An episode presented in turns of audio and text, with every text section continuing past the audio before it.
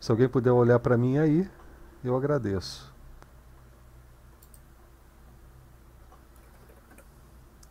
Vamos ver, parece que já estamos no ar. Não, agora que parece que estamos no ar. Vamos lá. É aquela, aquele favorzinho básico de sempre, de dar aquela checada no som para ver se está tudo certo na transmissão.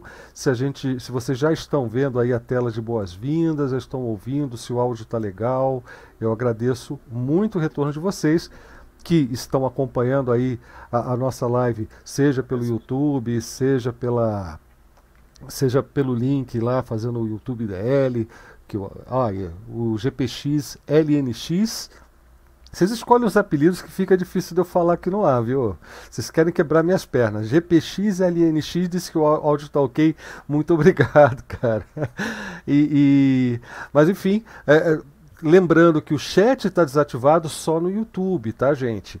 Na descrição do vídeo aí no YouTube tem as outras formas de você conversar com a gente pelo, pelo, pela sala DebXP lá na rede Matrix e também pelo canal DebXP no IRC. Qualquer um dos dois que você resolva escolher para fazer para bater papo com a gente. Ah, é o Guilherme Xavier, tá vendo? É mais fácil falar Guilherme, né?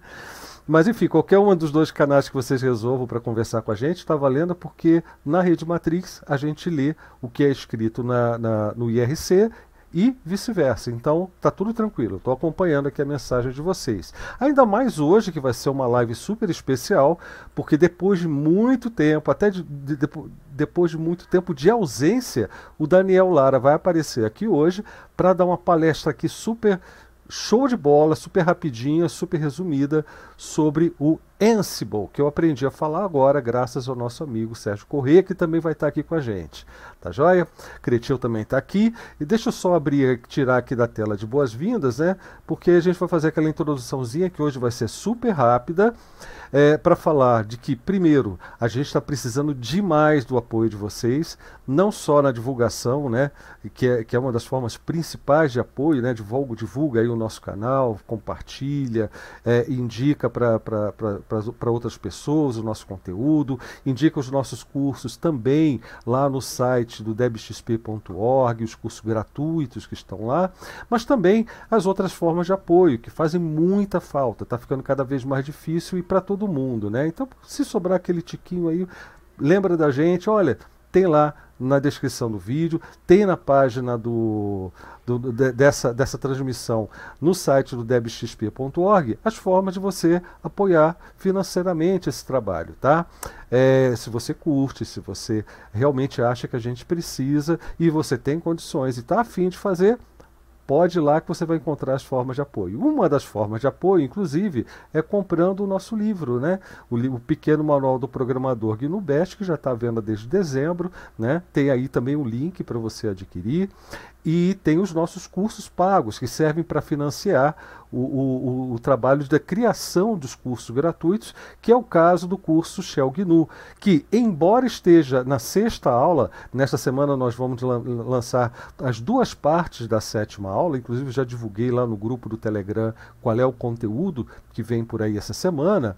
É, a, enfim, apesar de, é, de ainda estar na, já estar na sexta aula de 20 previstas, o, o que acontece é que esse material está ali gravado bonitinho para você assistir da forma que achar melhor. É, tem o material em texto também na, na, mesma página onde o vídeo é publicado e vocês podem é, acompanhar as aulas uma a uma e às quartas-feiras, às nove da noite, a gente está se encontrando para tirar dúvidas. Então não importa se a sua dúvida é sobre a primeira aula, pode aparecer.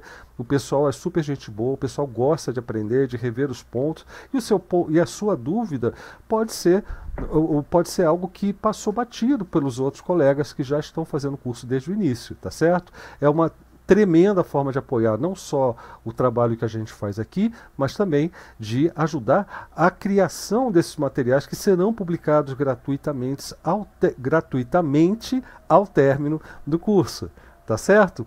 É, agora, independente do apoio do canal, eu vou fazer uma coisa que eu nunca fiz antes. É, é, muitos de vocês não sabem, né? Mas eu também preciso trabalhar. E o meu trabalho é, atualmente está sendo, ah, já faz algum tempo, estou tentando me firmar nessa parte de treinamento. Então, eu estou oferecendo, vou até abrir aqui para mostrar para vocês. Vou abrir em full desktop. Aqui, né, é, é, no, no, meu site, blauaraújo.com, vocês vão encontrar que eu estou oferecendo aulas particulares de programação em Shell e em AWK. Tá? São 20 aulas também, 40 minutos por aula, e, você, e essas aulas são individuais ou em grupos pequenos. Eu vou explicar isso direitinho. São aulas ao vivo pelo Jitsi, tá? Elas são totalmente é, direcionadas para suas necessidades, para a necessidade do aluno, tá? É, inclusive a programação que encontra aqui não é uma programação, é um, é um pequeno resumo do conteúdo desses cursos, né? Que vocês encontram aqui na, na, na página. É, esse conteúdo ele pode ser customizado de acordo com a sua necessidade, tá? O fato é que você vai ter 20 aulas para estudar programação em Bash, programação em AWK e, e, e direcionar para aquilo que você está precisando no seu trabalho ou até para o seu interesse pessoal, ok? É, tem um preço especial, um valor um pouquinho reduzido, é, o, valor, o valor individual, de participação individual um pouquinho reduzido, se você trouxer um grupo de no máximo mais, mais três amigos, um total de quatro amigos para fazer as aulas em grupo, tá certo? É, então, esse é um serviço que eu ofereço profissionalmente. Eu estou pedindo licença para para divulgar aqui no canal para vocês, para vocês saberem que eu trabalho com isso também. Muita gente não sabe, né? Alguns sabem, outros né, ainda, é, ainda não conhecem essa, essa minha área de atuação, tá? Então, tem esse cursinho de programação em Bash, em Shell, em AWK, é, que eu ofereço aula particular, né? No, no, modelo de aulas particulares, tá? Ao vivo, online, você marca o horário, você combina os horários das aulas, é, na hora da inscrição a gente combina tudo e, sai pro abraço, tá certo? Bom, eu vou parar de falar porque hoje o assunto é muito legal, é muito extenso e o, o, o Daniel Lara aqui já está prontinho. Deixa eu abrir aqui o Jitsi. Aqui. Deixa eu mudar para o Jitsi. Beleza, agora sim. O Daniel Lara já está aqui afiadíssimo, prontinho para começar essa palestra. Mas antes, Daniel, vamos dar uma boa noite aqui. Né? O Sérgio, eu não sei se vai dar uma boa noite para o pessoal, o Creteu. E aí depois já parte para o Daniel e já emenda na palestra e tá tudo certo, tá bom, gente? Então vamos lá, eu vou ficar de olho aqui no chat, qualquer pergunta que vocês tenham para o Daniel, eu passo para ele, né? Pode ficar à vontade, tá, pessoal? Então, boa noite a todas e todos. Boa noite, Daniel. Boa noite, Cláudio. Boa noite, Sérgio. Vou começar porque assim o, o Daniel dá, dá sequência. Né? É, obrigado de novo. O assunto é bastante interessante. Né? Eu, inclusive, acompanhei a palestra que o Daniel deu sobre, sobre Ansible uh, uh, num evento recente aí. Né? Agora, vocês reparem, né? ele teve que escolher uma posição que não foi à toa, foi estratégica, que é para você enxergar a churrasqueira dele, que é para ele poder falar sobre as origens, né, de onde ele é, né? E aí ele resolveu aparecer aqui. Eu não sei se foi porque a gente ficou cutucando e que ele usa Fedora e que a gente ia banir do grupo o pessoal que usa Fedora, mas aí ele resolveu aparecer e na verdade dizendo que usa Debian e tal e veio aparecer aqui. Então essas são as, as brincadeiras para quebrar o gelo para o, o Daniel poder começar a falar do assunto que nos trouxe hoje aqui. Um abraço.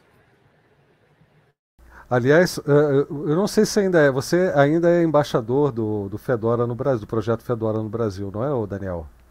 Sim, sim, sim. Ah, então tá vendo? Ele é embaixador do projeto Fedora. E o Sérgio é desenvolvedor. né? Então, temos aqui a, a, a, comunidade Fedora também bastante representada nessa live de hoje. O Sérgio já deu boa noite dele lá, na, lá no chat, o Leandro está lá com a gente também, o Jackson, o Luiz Teixeira, o Guilherme, eu já falei dele, né? O GPXLNX, né? Tem um outro Leandro aqui também, boa noite. E Daniel, é contigo, cara.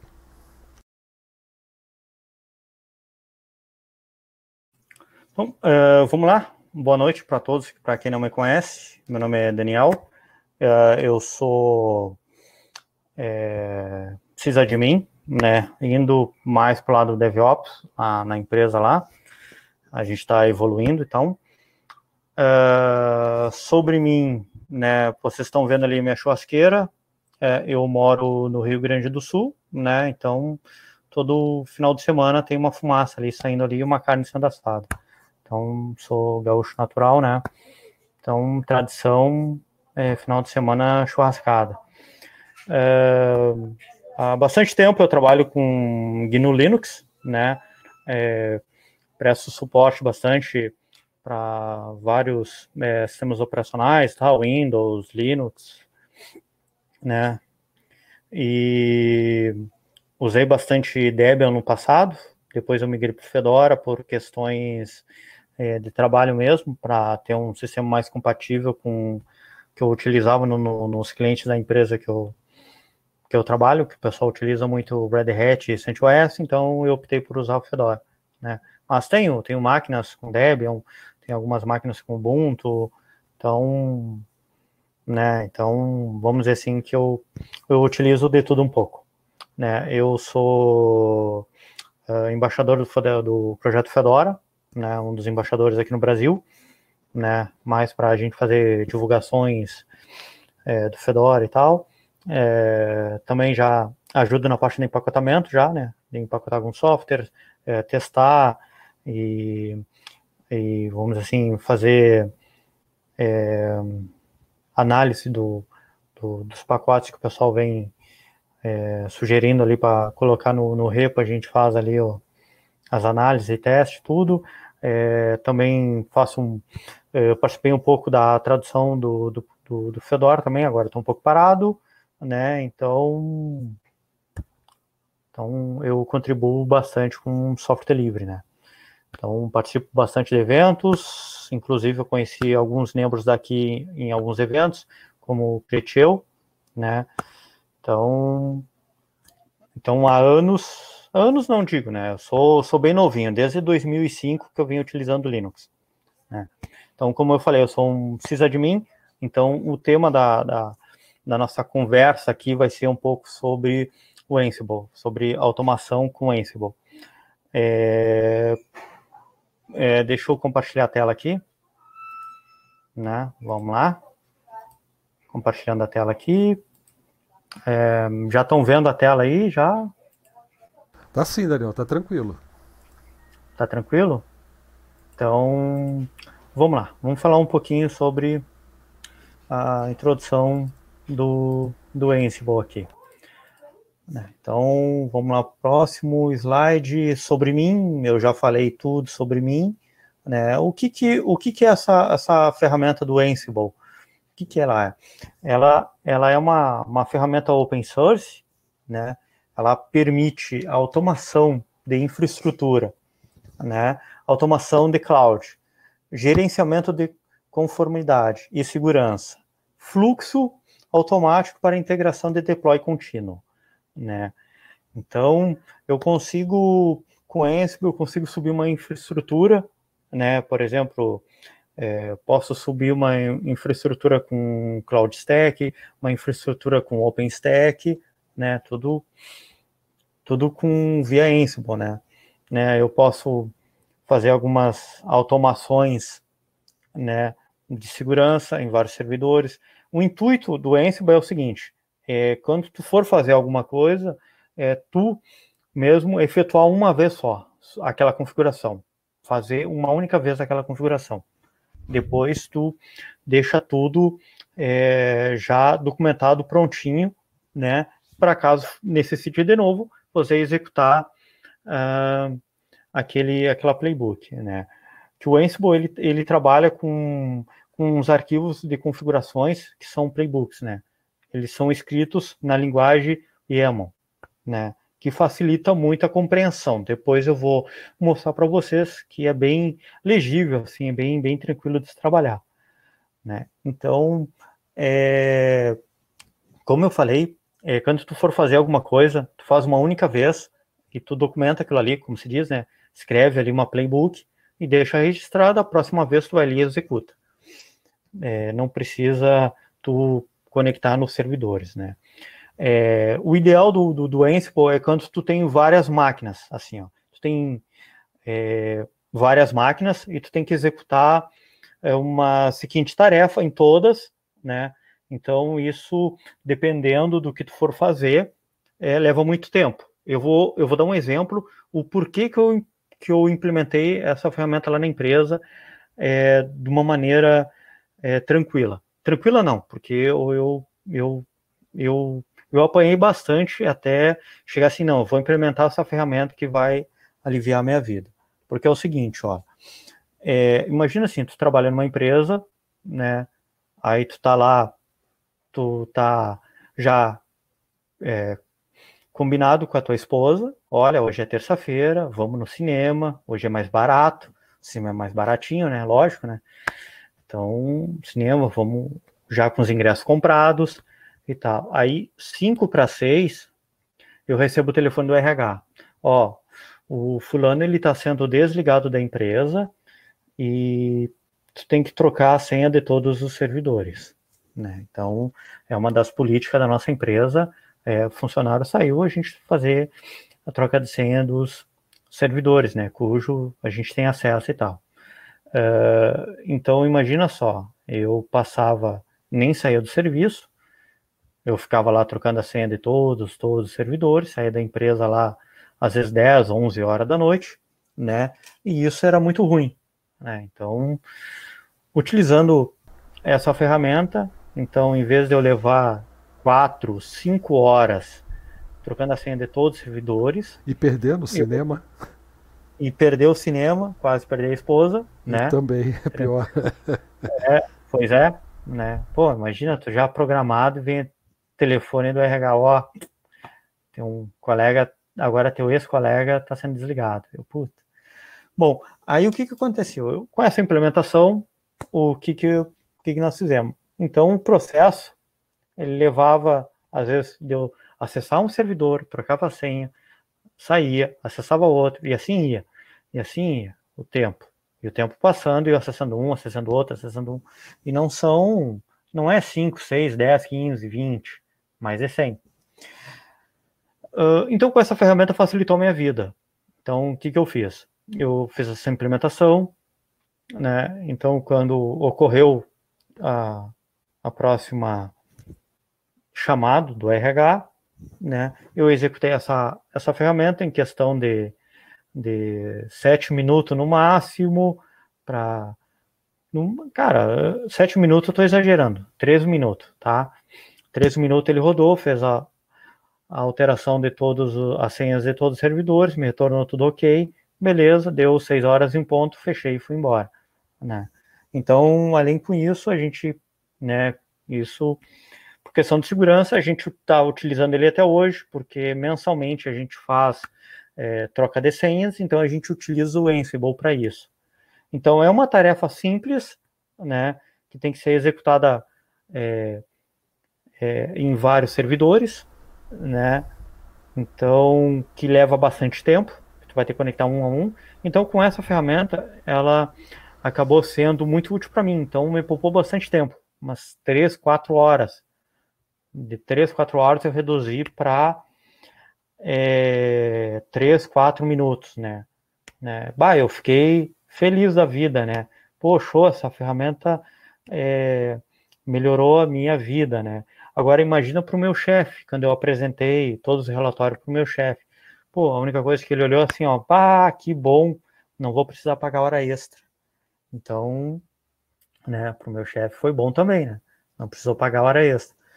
Então essa ferramenta, ela é muito boa. Também para fazer configurações, por exemplo, ah, eu preciso ah, alterar a porta do servidor do Apache, eu preciso configurar um servidor de DNS, né? Também pode utilizar o Ansible.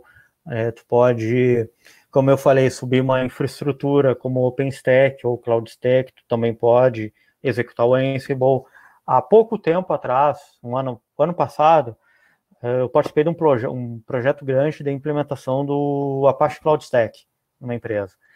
Então, a gente deixou é, os servidores tudo pronto, tudo certinho, ajeitamos as playbook, tudo, deixamos tudo pronto, pré-configurado e rodamos esse Ansible, ele conectou nos servidores, subiu todo, todo o que tinha que subir, né, todos os serviços, todos os softwares instalados, tudo, é, em questões de minutos.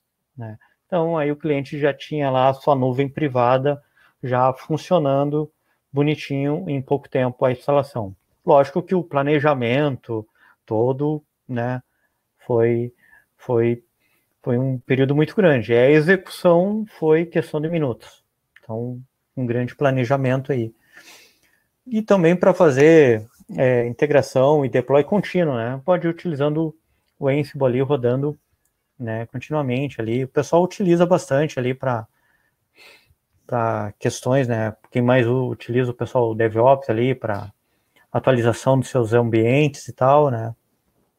Então, essa ferramenta, assim, é muito útil, né? É, e também essa ferramenta facilita muito. Então, a galera que, que é sysadmin raiz, que tem lá os seus shell scripts, tudo personalizado, tudo automatizado, né, como eu tinha antigamente, uh, eu migrei tudo para Ansible. Então, essa galera aí que é sysadmin raiz também pode, é, deixa a sugestão aí de migrar seus, seus scripts raiz aí tudo para o Ansible. Que eu vou te dizer assim que é, é fantástico, cara, fenomenal.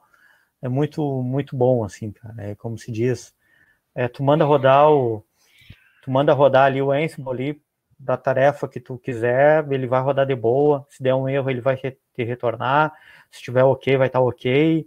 Então, tu não, se, não precisa se preocupar muito, assim. Ah, é muito boa, né? É, porque usar o Ansible, né? Então, uma das, da, da, das coisas bacanas de utilizar o Ansible, né? É... A automação pode ser feita com Ansible, né? Como eu falei, subir um cluster, subir um, um, uma nuvem privada, subir uma, uma, uma nuvem na, na AWS, enfim, né, fazer algumas configurações básicas, como trocar o time zone né, da, das máquinas. Foi o que ocorreu, que nós tivemos problema também, que não foi trocado o horário de verão. Então, por algum motivo, alguns servidores trocaram o horário de verão. Então, eu já tinha uma tarefa pronta no Ansible lá, de atualizar o time zone de todos os servidores. Né? Então, questão de minutos também, eu ajustei o horário dos servidores, de todos os servidores, assim, então foi bem, bem tranquilo, assim. Com Ansible, né, praticamente ele facilita a tua vida, né, né. Uh, como eu falei, né, o Ansible é um all-in-on, né, é, o fato é que ele foi desenvolvido em Python, né, então facilita bastante, então tudo que é Linux tem Python, né, então, né, então é bem, bem tranquilo mesmo. E atualmente ele tem mais de 1.300 módulos de diversas áreas, desde infraestrutura, web, banco de dados, rede, nuvem, cluster, monitoramento, Windows, storage, enfim, ele tem vários módulos que tu pode utilizar, né? Deixa eu, deixa eu entrar aqui no, vou ver se eu consigo achar aqui o, o questão de módulos do, do Ansible aqui. Deixa eu ver aqui. Tá aparecendo aí? Tá sim, Daniel, tá tranquilo. Tá sim, tá tranquilo. Então aqui, ó, aparecendo aqui tem bastante módulos do, do, do, do, do Ansible aqui, ó, para gerenciar equipamentos de rede, né? que mais que eu temos aqui? Cara, bastante, bastante módulo aqui, cara. Só tu Estou acessando aqui, tem, tem inúmeros módulos aqui, bastante. AIX, AOS, né? Tem, tem, tem bastante módulos assim. Assim, ó, cara, muito, cara. AWS tem bastante, para Microsoft Azure. Pro, pro Ansible, tem. o que, que é um módulo? Só para eu entender.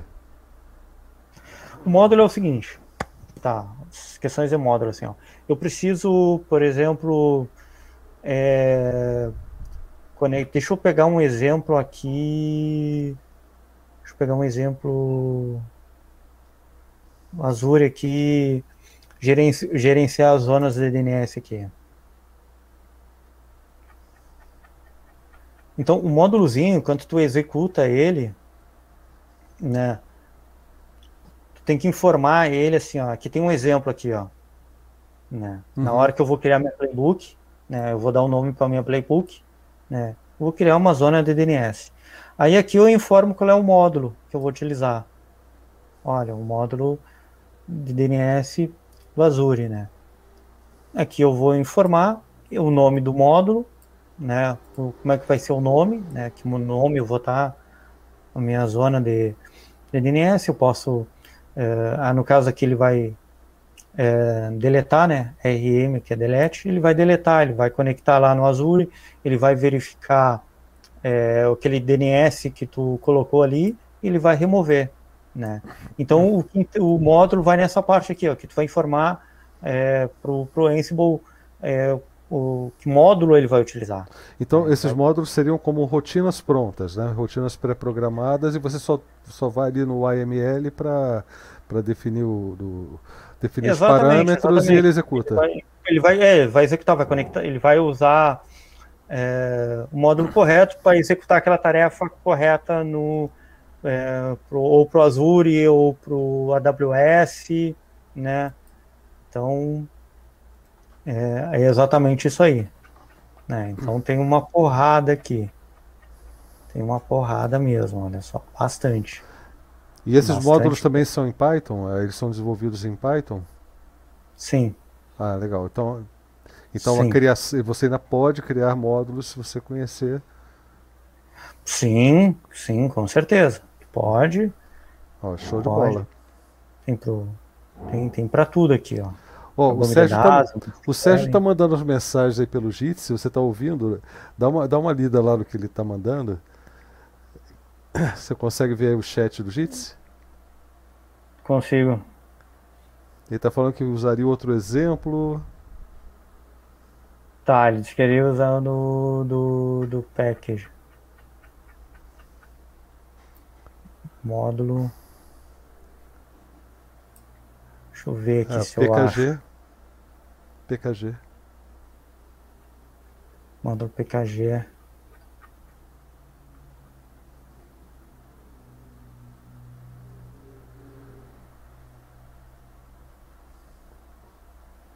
É, me perco muito nesses módulos aqui. PKG5, pacote Solaris 11, Publisher, Solaris 11. Deixa eu ver, tem do. Vamos ver se não tem do. Do APT. Acho que tem do APT.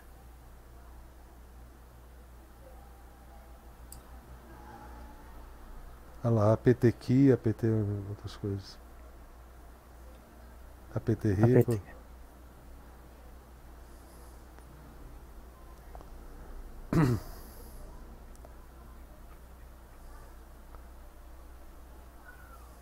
Olha lá, remove pacote, instala pacote. É.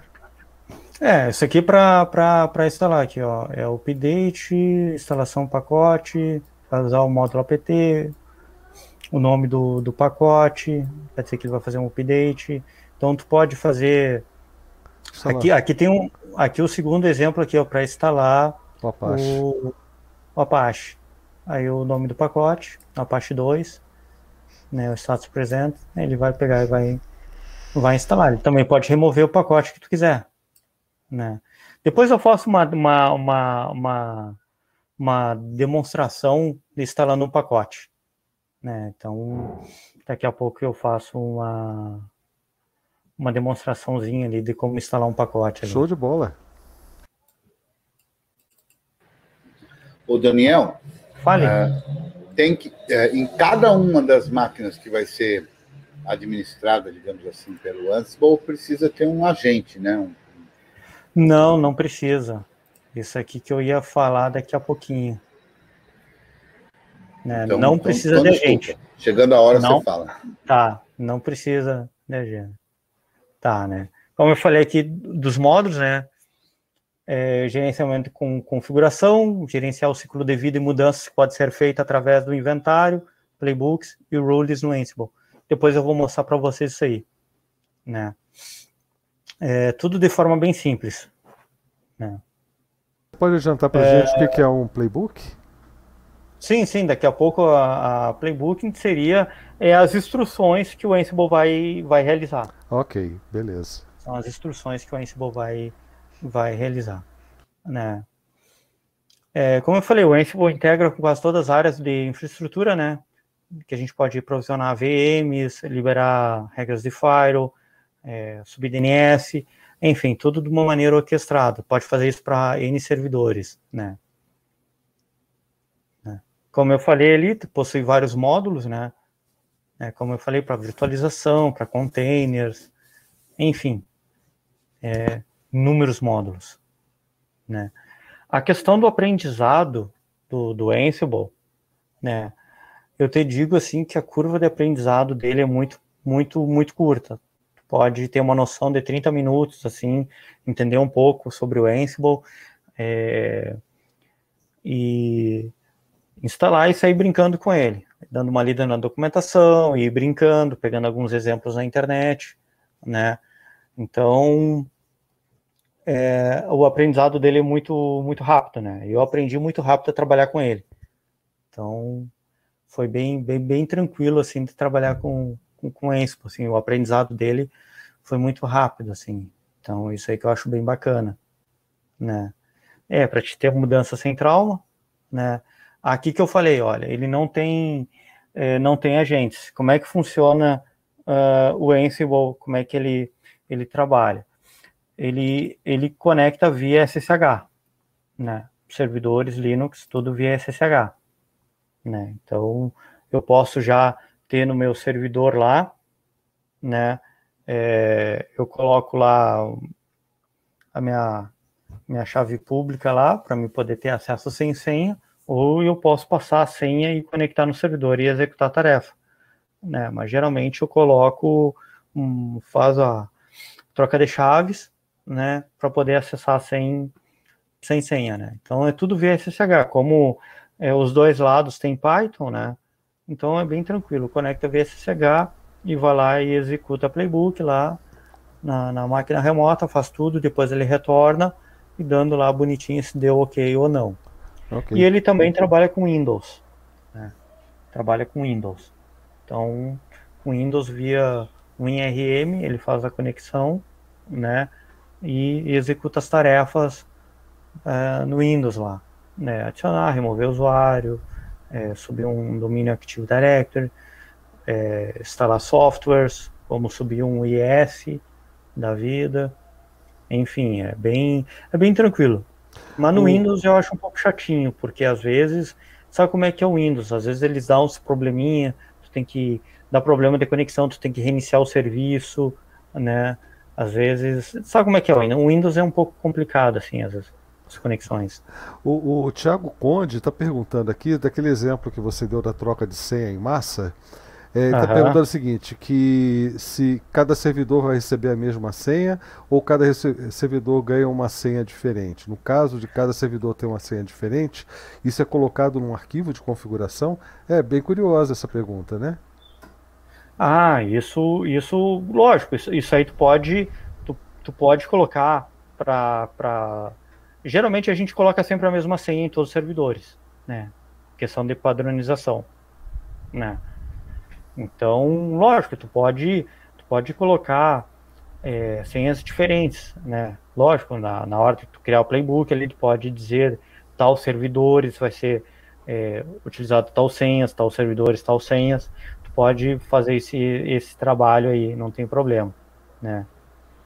Ô Daniel, e, ah. e você ainda, a, a, ainda acha recomendável o uso de, de senha no lugar de chaves criptográficas? Olha, eu, eu, eu particularmente eu prefiro chaves, chaves, que é mais seguro, né? Chaves, né? Mais seguro do que senhas, né? Mas a gente sempre é, preserva a, a senha, né, para caso alguma manutenção local, né, caso de algum problema é, localmente na máquina para a gente ter acesso, ter uma, um, um acesso é, ao, ao, sistema operacional com login e senha, né? Então por isso que a gente deixa a senha.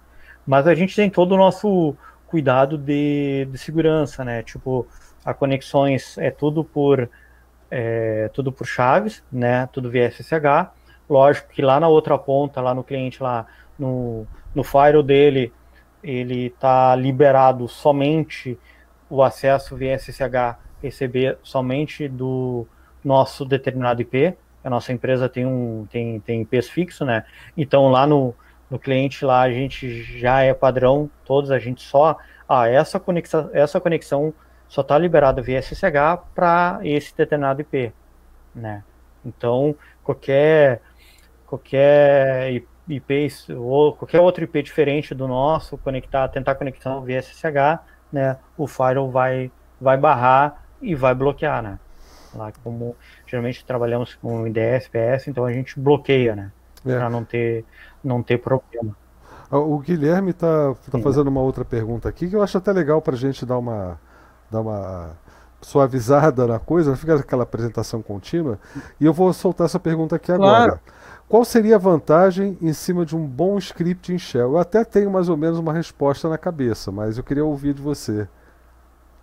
Qual a vantagem Cara, do é a vantagem? É, de um bom script em Shell. Em relação a um bom script uhum. em Shell. Olha, uh, o, que eu, o que eu posso dizer em cima de um bom uh, script em Shell é como é que esse Shell script uh, está documentado né? né? Se está tudo conforme a documentação, como é que, como é que ele está escrito esse shell script? Né? É, eu tá imagino, tá... Daniel. Eu, eu é. imagino, só para ver se de repente aí você consegue ver a outra vantagem. Mas assim, tá. eu imagino que a diferença do Ansible é que é uma ferramenta que sendo unificada, ou seja, é a mesma ferramenta para qualquer ambiente, você sabe de uma empresa vai para outra, você sabe como funciona. O Shell normalmente ele é feito pelo sysadmin ali e tal. Ele não é uma, necessariamente uma ferramenta que vai estar em tudo quanto é, é de incorporação aí à disposição, né? Então eu vejo essa vantagem inicial. Né? É, é uma ferramenta padronizada, você aprende, você tem uma linguagem para lidar com os vários módulos, vários serviços que você precisa realizar, as várias rotinas, então Sim. você segue aquele padrão. Agora, é, é, eu imagino que tudo que ele faz individualmente, alguém ali na empresa poderia sentar, escrever um script e, e, e, e utilizar esse script. E era o que sequer era feito antes, né? Exatamente. Só que é para cada empresa, para cada profissional é uma coisa diferente. É difícil você passar adiante para um outro funcionário que entra às vezes na mesma empresa. Né? Olha, tem esse script aqui, aí você vai ter que entender o script. Ele não é uma ferramenta é, que assim que está é, que está unificado em vários ambientes. Eu imagino que essa seja a vantagem, né? Exatamente, né? Se tu tem um bom shell script dentro do teu ambiente, tu conhece todo o teu ambiente, e não quer migrar para Ansible, tranquilo. Né? Não... Eu, eu acho que vale salientar um, um exemplo até que o, o, Sérgio deu aqui no, no chat do, do, do Jitsi, que, por exemplo, se os servidores tiverem uh, serviços misturados, como uh, Debian, Red Hat, ele fala aqui sobre a abstração que, que que é feita e o módulo de package né, consegue sacar se lá na outra ponta é apt, DNF, etc. Sim, sim, sim.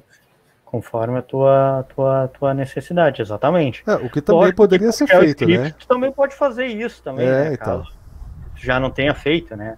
Também, né? Tem, tem, tem essa também, né? É, mas desenvolvimento não, é eu caro, acho que né? a questão da, da, da pergunta pode ter um pouquinho de provocação também, se tratando do, do Blau, né? Não, não foi o Guilherme que fez. É, não fui eu. Eu, eu. eu, acho difícil essa comparação, né? Porque, assim, o que eu acho que a, a vantagem é que já tem uma estrutura unificada e, e, e plural para uma porção de servidores. Tudo isso foi escolhido fazer em Python. Poderia ter sido usado qualquer outra linguagem, dentre elas o, sim, sim. o, o Shell do Best, com certeza. É, o Shell nem precisava ser o Bash, qualquer o Shell basicão mesmo, o POSIX, né? É, claro, daria daria para fazer tranquilamente. Agora, Mas é, também tem aquela questão, né? Questão de escolhas, né? Se, Sim. se tu acha que que, bom, a gente tem escolhas, né? Eu posso usar Shell Script, eu posso usar o Ansible, posso usar o Chef, posso usar o Puppet, enfim, eu tenho escolhas. Sim. Né? Então, sim. vale qual a que se adequada melhor é o teu, teu uso, né? É. Então, eu também penso assim, né? Então, para mim, eu usava bastante Shell Script e vi uma, essa oportunidade do Ansible, achei muito legal. Eu falei, pô, ferramenta legal. Então, muitos scripts portei tudo para Ansible Então... Sim, e, e, é isso, é o ambiente unificado, é a documentação que existe, ela é comum para qualquer ambiente onde o Ansible esteja sendo implementado, é, é, os módulos eles são criados e são compartilhados, inclusive aí nessa biblioteca que você mostrou para gente, então as soluções elas são, elas são, elas estão presentes para qualquer um, em qualquer situação, em qualquer ambiente, né? e é só conhecer a ferramenta. É, eu gostaria também de deixar claro aqui, né, que não é exclusivo, quer dizer, não é porque usa isso que não pode, numa circunstância Sim. específica, fazer uso de shell, né? É, eu, olha só, vou, exatamente. Só que é o seguinte, tem servidores que são legados, tá ligado? Tem servidores que são legados. É, muitas vezes tu não vai conseguir automatizar aquele servidor antigo legado, porque tem que rodar um script naquele servidor. Com Ansible, tu pode conectar com o Ansible e o Ansible rodar aquele script que está no teu servidor legado. Sim. Então, também pode fazer isso, né? Ah, não. Eu tenho aquela aquele meu servidor legado lá, que eu tenho que tem aquele scriptzinho lá que, que, que faz uma rotina num, num banco Oracle antigo e tal e tal, tem que ser rodado o script, não funciona o crontab. Então, com o Ansible, tu pode é, conectar lá e, e informar o Ansible, oh, eu quero que tu rode esse script lá. Ele vai conectar e vai rodar o script para ti. É, agora, outra pergunta que, que fizeram aqui é, é que, tem que esse Ansible tem que estar em todos os servidores ou só na máquina do admin? Só na máquina do admin. Só na máquina do admin. É, lógico que da tua máquina tu tem que ter acesso às outras máquinas, né? Via SSH. Uhum. Né? Que é um é. shell, né? Só para o pessoal estar tá, tá perguntando, né? E que já é um shell, né? Isso, exatamente. Você já entra no shell. já. Já é. Eu só não é, sei como é que é no, no nessa, nesses servidores Windows aí, se tem alguma diferença. Qual é a diferença? É. Mas, é claro que é meio que chover no molhado aqui, se tratando do, do, da comunidade DevXP, né? Mas sem Shell não vai lugar nenhum, né? Você não vai a lugar nenhum. Shell é, é, o Shell realmente é, é o meio de campo, né? É, é o ponto em comum em todos os sistemas desses que é. você está falando. O que, Inclusive às vezes, PSD. Gente, é, nunca, muita é. gente talvez não saiba, né? Mas o ambiente gráfico que eventualmente alguém esteja usando para assistir a essa apresentação é, é um shell, né? Shell gráfico. é, e você vai fazer o SSH e o, seu SSH vai, você vai cair num shell não gráfico, numa CLI. Né? Exatamente. Então não tem jeito, você vai ter que se virar por ali. Então dá na mesma, no fim das contas, você vai continuar precisando do Shell. Isso não é para você deixar de fazer o nosso curso de Shell também, né? Sim, sim. Mas, mas é sério, né? É, é, não é para não vai achando que isso vai substituir o shell do seu GNU, não, porque vai precisar dele ainda assim. Você vai ter que conhecer. Se você quer entrar nessa área, você vai ter que obrigatoriamente conhecer o shell. Não adianta querer, querer correr disso. Sim, Desculpa aí te, te cortar, o, Daniel, mas eu acho que foi legal essa, Não, essa intervençãozinha. É, né? bom, é bom a galera entender muito, tirar as dúvidas aí. Né? É, é, isso mesmo. Isso, é. Até porque fica no ar parecendo assim, será que isso aqui é uma, é uma coisa. É uma Ele cria abstrações, claro, ele, ele oferece uma série de abstrações, mas é, é, será que isso aí é uma coisa que substitui aquilo que a gente tem ali na base, não, não, não é que nem um, um caso de um OS Tree que muda totalmente a forma de você trabalhar, sabe, com o sistema. Não, é, é, é uma ferramenta a mais, né? Sim, uma ferramenta a mais. Desmistifica Exatamente. a coisa, né, eu acho. Exatamente, uma ferramenta a mais, né? O, o bom é, o, o, o bom do, do, do Ansible pode trabalhar com várias distribuições ao mesmo tempo, né? Sim. É, tem servidores Debian, tem servidores é, com CentOS, servidores com Red Hat, servidores com Ubuntu, então né, eu executo para fazer as tarefas em todos os servidores. Né? Ele vai lá, conecta em todos ao mesmo tempo e, e executa a tarefa.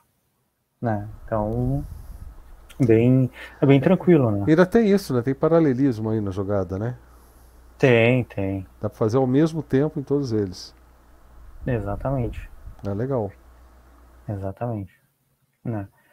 E para Windows ele é meio é meio o... funciona funciona bem, mas às vezes eu tenho problema com Windows, principalmente com Windows 2008 R2, que aí eu tenho que ir lá reiniciar serviço, testar a porta. O Daniel, e, e, como é que funciona o processo de registro disso? Quer dizer, uh, para você, por exemplo, você uh, uh, determinou lá uma, uma ação que vai ser feita pelo Ansible, que precisa ser feita lá em 50 servidores, né?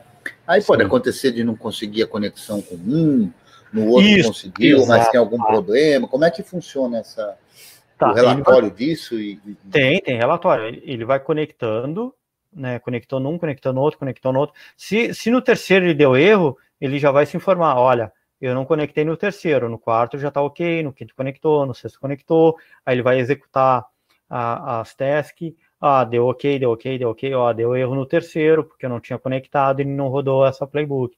E ele, ele te mostra um relatório no final. Ele te mostra um relatório no final se deu ok ou não. Então, tu, tu, tu fica sabendo né? Se, se deu ok ou não. Beleza, então vamos em frente aí. Tá. Eu Depois vou falar todas um... as interrupções, né? Não, tranquilo. Eu vou falar sobre o arquivo de, de inventário. O arquivo de inventário é onde que eu coloco ali é, o nome do, dos meus hosts ou o endereço IP deles, né? Tu tiver um DNS configurado, beleza. Se não tiver, tu pode colocar só os endereços IPs. Esse é um arquivo é. ini, né? É um, é um arquivo sem. É um arquivo. É um arquivo de texto. Tá? É só um arquivo de texto sem. É, não tem extensão. Mas essas tá? chaves aí, elas não, não têm efeito? Tem, tem efeito. Pro Ansible tem efeito. Tá. Tá, mas o, o arquivo se chama inventory, mas que é o arquivo hosts, quer dizer, o nome, desculpa, o inventário, o nome do, do arquivo é hosts. Então ele ele não tem extensão nenhuma, né? É só um arquivinho de texto lá que fica o nome ou o IP dos hosts, né? Então vou pegar o exemplo ali, ó.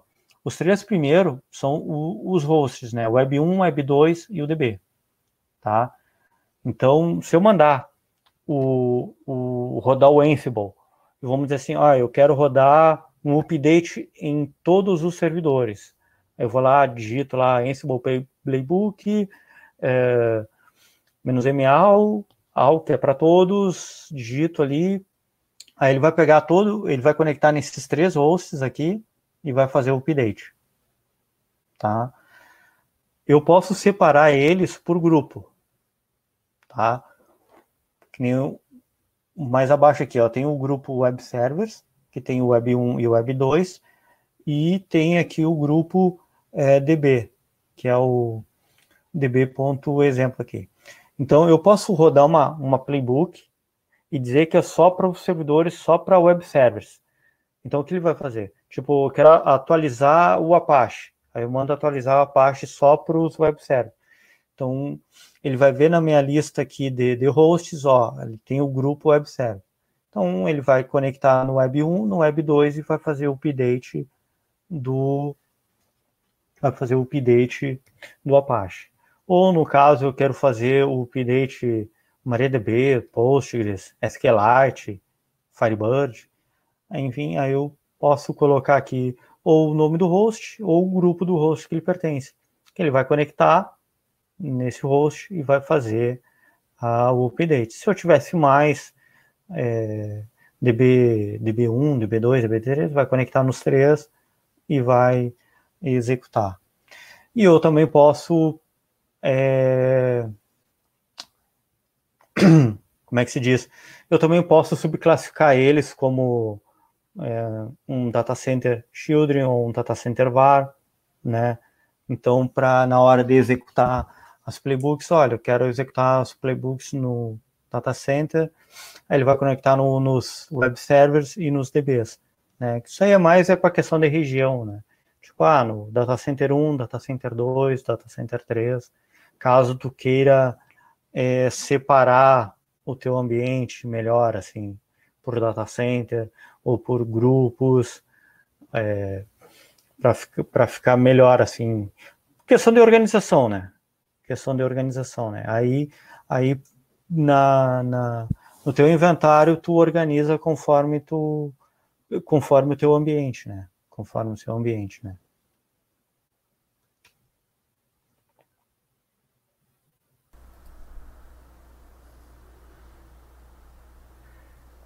Deixa eu passar aqui. Show. Né? Agora, agora nós vamos chegar aqui o que, que é uma playbook. Uh, playbook é um arquivinho emo, né? O que, que é essa playbook? Essa playbook é nada mais é do que uma instrução, né, do que, que o Ansible vai fazer, né? Então, ali no início ali, eu tenho eu tenho o nome que ele vai informar que eu vou criar um servidor web, né? Como no inventário ali, ó, o hosts, se eu colocar all, ele vai conectar em todos, né? Aqui eu já coloquei o grupo web servers, né? Como tem aqui em cima. O que que ele vai fazer? Ele vai conectar no web 1 e no web 2, tá? Então, ali ele vai conectar no web 1 e no web 2, né? É, qual é a task que ele vai fazer? Né? É, que seja instalado a última versão do Apache, né? E aqui tem o tem o, o módulo package, né, com o nome HTTP, né, com status que é a última versão, né? Aqui eu tenho uma segunda task, né, que ele vai pegar lá no, no hosts lá e vai adicionar essa essa essa linha, né, 127.01 teste, né, no arquivo hosts de cada, cada servidor, né. E eu tenho agora uma, uma, uma outra tarefa, né, que é criar um servidor de banco de dados, qual é os hosts que ele vai conectar, que aqui eu vou colocar todos, o, o grupo que eu selecionei, que é o DB Servers. Né? Então, ele vai conectar somente nesse aqui. Se eu tivesse mais dois, três, quatro, cinco, ele ia conectar em todos. Né? E o que, que ele vai fazer? Ele vai instalar a última versão do MariaDB, que é o pacote MariaDB Server, última versão, né? E aqui o que, que ele vai fazer? Ele vai garantir que o, vai inicializar o serviço, né? E habilitar no boot, né? Então, qual é o nome do serviço? MariaDB, né? Qual é o status que ele vai deixar startado e enable, ele vai dizer yes. Então, quando a máquina for rebutada, o serviço do, do MariaDB ele vai subir junto com no boot com a máquina. Então, tu não vai ter que preocupar em conectar e subir o banco de dados. Então, para vocês virem assim, ó, é, eu tenho uma playbook que vai executar duas tarefas, bem simples. A instalação do Apache e a instalação do MariaDB. A instalação do Apache em dois servidores e a instalação do MariaDB em um único servidor. Né? Então, é bem simples. Não sei se alguém ficou com dúvida, o que, que vocês acharam. Acharam que está bem legível? É, ficou, Não, tá fica, entendido para vocês? Fica bem documentado esse negócio, né? Exatamente. Exatamente. É outra coisa interessante do YAML é que nem acho que programação Python, acho. É, tu não, cara, a indentação tem que estar tá certinho. Se tiver é. um, um espacinho no início ali, ele já vai dar erro. Já vai dar erro de dá, já vai dar erro de linha, já vai dar algum erro. Aí são né? dois espaços, né? Parece. Isso, é. é. Então, falando, falando isso aí, então é, fica bem documentado, bem legível, assim, né? É, uma coisa que, que é interessante, por exemplo, é,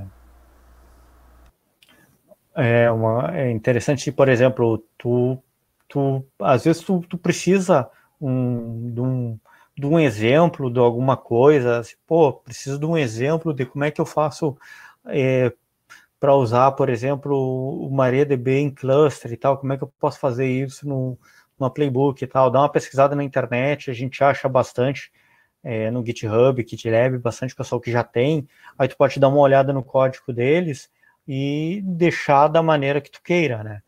Então fica bem legível para te pegar alguns exemplos e para te colocar e criar a sua pró própria playbook, né? Então fica bem legível, né? Então uma das vantagens que eu acho do, do, do Ansible em relação ao Shell Script é que é bem legível, porque eu já peguei Shell Script totalmente ilegível, que eu levei semanas para entender como é que funcionava. que o cara fez, assim, ó, não, não tinha nada. Cara, era, era, era um terror, assim, né? É, o que, não é, o que não é nenhum problema do Shell, o problema de, do cara escrever de qualquer jeito exatamente, e não é, documentar o que fez, né? E não, não deixar documentado e, e, não deixar legível, né? Porque tem, tem Shell, Shell, a maioria dos Shell scripts que às vezes a gente olha exemplos, tá bem, tá bem bonito, bem documentado ali, e eu acho que a galera mais que, que, que trabalha em, em infra mesmo, trabalha em dia a dia ali, faz o shell script, não documenta porque é só ele que tem o conhecimento. Aí às vezes ele é desligado da empresa, aí entra outro no lugar. E, e, e desculpa, ah, é... mas às vezes nem conhece shell o suficiente, faz umas gambiarras ali, funcionou, solta e não quero nem explicar o que eu fiz. Cara, acontece é, também, cara. Acontece, acontece. Tem, tem muito. Cara, tem. Eu já vi shell script assim que metade dele não era usado. metade dele não era usado tava ali era só herança de outras de outras gambiarras, né? vai, vai... exatamente, e não era nem usado. Então, às vezes eu olhava assim, mas o que, que é isso aqui? Para que serve? Aí tu olhava, olhava, olhava, não, cara, isso aqui não funciona. Aí é. tu rodava um modo debug. É, esse é o lado da padronização que eu acho legal, porque aí você é obrigado, se você não documentar, você não, não vai rodar essa playbook. Isso, isso. Exatamente. Bom, sobre a playbook aqui, né, bem legível, né? Então a pessoa que estiver é, construindo uma playbook e tal e tiver ver que está dando errado alguma coisa, tu pode usar uma ferramenta chamada Yam Yam Lim, Lim, Lim, Lim, Lim não sei pronunciar muito bem. É Yamelint, né? É, Yamelint, é. O que, que ele faz? Ele vai analisar o teu o teu YAML e vai verificar os erros, né? É, então é uma ferramenta que pode te ajudar bastante. Eu não cheguei a testar ainda. Ô, Daniel, tem uma pergunta aqui que, que é do GPC, GPX LNX, que fala, ele supõe que seja difícil organizar os vários playbooks. Como é que o Ansible trabalha com, com, com essa administração dos playbooks? Ah, tá. Isso daqui a pouco eu, eu, eu mostro para vocês ali. Uma maneira Pô, não é. dou uma bola dentro, cara. Toda vez que eu falo, você ainda vai falar. É, é. é que você está à frente do seu tempo, Cretil. As playbook. É, no, no caso, no, uh, tá, no caso aqui, essa playbook, essa playbook aqui tá tudo numa só, tá? Instalação do, MariaDB e a instalação do servidor web. Mas eu posso separar isso aqui dessa playbook. Eu posso separar ela. Né? Deixa eu ver se eu Deixa eu, deixa eu dar uma, uma olhada aqui. Se eu tenho uma. Eu tenho sim.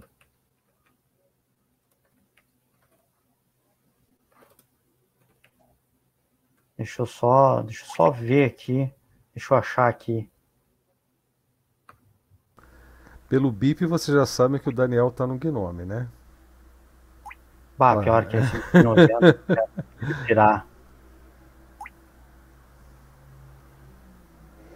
É, mais um, um ponto negativo aqui para fazer companhia para o Leandro. Né? Fedora, Gnome, rapaz, e, e, pior que tava no Wayland agora há pouco.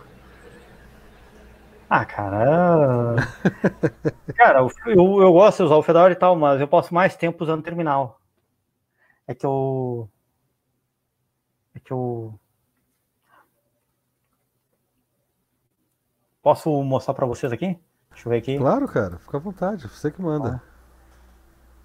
Tá, eu tenho aqui uma, uma, uma playbook, né? É, instalação do do Apache Flow Stack, tá? Eu tenho um arquivo de inventário .yaml, né? Posso botar como hosts e tal, mas eu deixei como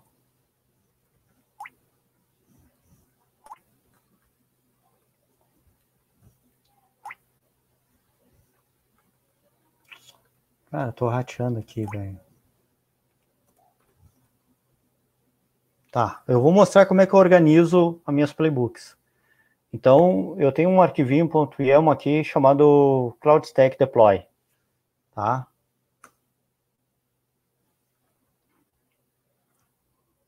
Tá, vamos lá. Uh, o primeiro, uh, o primeiro playbook, que é o chamado Common, uma pasta comum, que ele vai executar uma task né, para todos, para todos os hosts. Tá? Eu tenho outra que é só para os hosts, que é para o MariaDB. Tá, eu tenho lá a MariaDB, então eu tenho os IPs lá do MariaDB. Né? Então ele vai executar uma role, uma role MariaDB, que eu já mostro para vocês. Eu tenho outro aqui, que é para o KVM. E tem outro aqui que é o Management, que é o de gerência, tá? Então tem uma, duas, três, quatro, tá? Então, na hora que eu vou rodar, eu vou rodar esse cara aqui. Na hora que eu mandar o Ansible rodar uma a playbook, eu vou pedir para o Ansible rodar esse carinha, cloudstack.deploy. Né? Então, eu vou informar ali o, o meu inventário, que é o meu inventário aqui. Que aqui eu posso ter vários. Aqui eu só botei um aqui que eu estava testando nessa playbook aqui um, um tempo atrás aqui. Então, eu posso ter vários servidores aqui. Né? Então, eu tenho aqui o nome de servidor, eu tenho aqui o Ansible Host, eu tenho o Ansible User, né, que eu posso conectar por, com o usuário root, eu posso conectar com um outro usuário, sei lá, admin, com permissão de sudo, uh, enfim, isso aí o Ansible também pode fazer por ti, né? Então, tu não precisa conectar com o usuário root. Por exemplo, tu pode ter um, um usuário seu criado no, no, no servidor, um usuário de administrador e tal, né?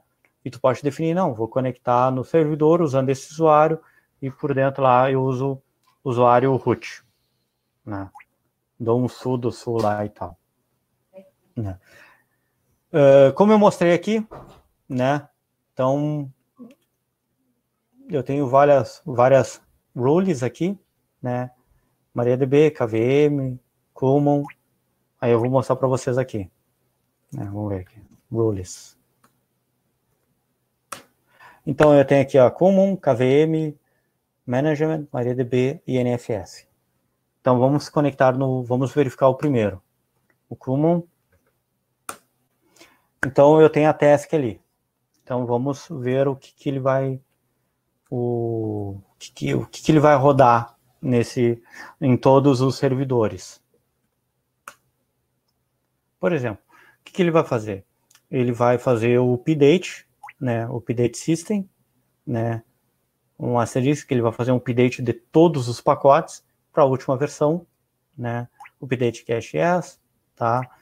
Uh, o que, que eu vou fazer agora? Agora eu vou fazer a instalação de alguns pacotes, né?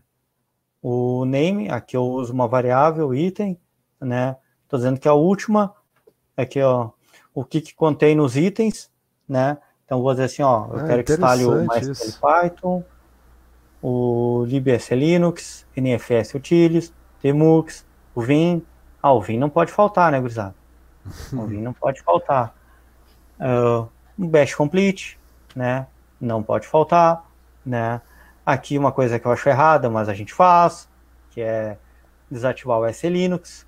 Né? A gente coloca o modo permissivo, né? Não recomendo, mas a gente faz, né? é, faz o que eu digo, não faz o que eu faço. Então, não desativa o Linux. Né? Questão de segurança. Então, tudo isso aqui ele vai executar em todos os hosts. Em todos os hosts. Né? Agora vamos para o próximo, Só, é o KVM. Uh, essa estrutura que você mostrou aí de, desse role, você mostrou qual deles para a gente? É management? o Common. Common, Não, né? o Common. Essa estrutura é predefinida? É, tem que ter esses, essas pastas aí que você mostrou? Tem que ter esse arquivo main? Como é que é isso aí? Sim, Ou... sim. O ideal seria para te organizar, é, organizar as tuas playbooks. Tá, mas o Ansible né? não vai exigir essa estrutura de diretórios que você mostrou Não, não. Tá, entendi. Ou, ou, tu pode botar tudo num único arquivo. Ah, pode botar tudo num único arquivo lá de 500 linhas. Não tem problema. Entendi. Pode botar tudo num único arquivo. Não tem problema. Ou tu, também tu pode é, separar ele aqui. Separar por ele. Porque de repente. É, porque de repente, tu, se tu fizer essa estrutura aqui, né, no, no outro arquivo, no, no caso no deploy, tu pode comentar, a, tu pode deixar comentado aqui o, as rules que tu não quer que sejam executadas. É, por exemplo, eu posso comentar essas duas últimas aqui. Não, eu não quero que instale o KVM, não quero que instale isso aqui, e deu. Eu quero que o resto ele execute em todos, né? Ou em, determinados servidores. Então não tem problema, isso aí conforme tu vai trabalhar, né? Conforme é, o que tu acha melhor para ti, a tua necessidade, o que, que o que, é mais prático para ti, né? Então, então é bem tranquilo, né? Vamos aqui no, no, no, no KVM. KVM, né? Tem ali, né? Vamos, vamos primeiro ali, ó, no default, né? O que que eu que que no, no que eu vou fazer no default ali? É, eu vou dizer que o nome do, do hostname da minha máquina vai ser CloudStack. Eu vou definir para ele aqui é, um ponto de montagem para o NFS. Eu vou definir um IP para o NFS que é 199, IP da minha máquina. É, o PF do NFS, que vai ser, né? né? Depois tem os, os... Não, tá, a linha tá em branco. Ah, tem branco esse aqui. Acho que é um meta. Também tem branco. Vamos na tasks aqui.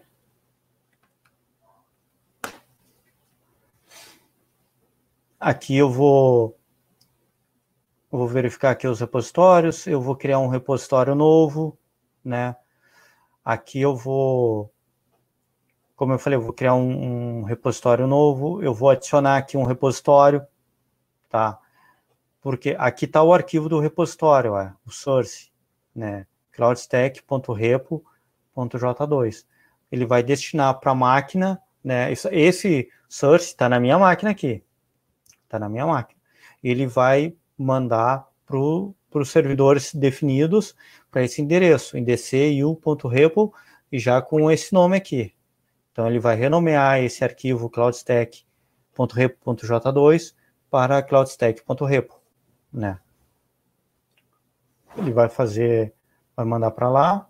Isso porque você está falando no servidor CentOS, né? Mas se fosse um, um Debian, seria, seria lá no apt, source né? source D lá e cria, pode adicionar no e cria um repositório, né? Cria um repositório lá pro no Debian lá, não tem problema, né? Aqui vai adicionando aqui é, outro repositório, né? Adiciona mais outro, né?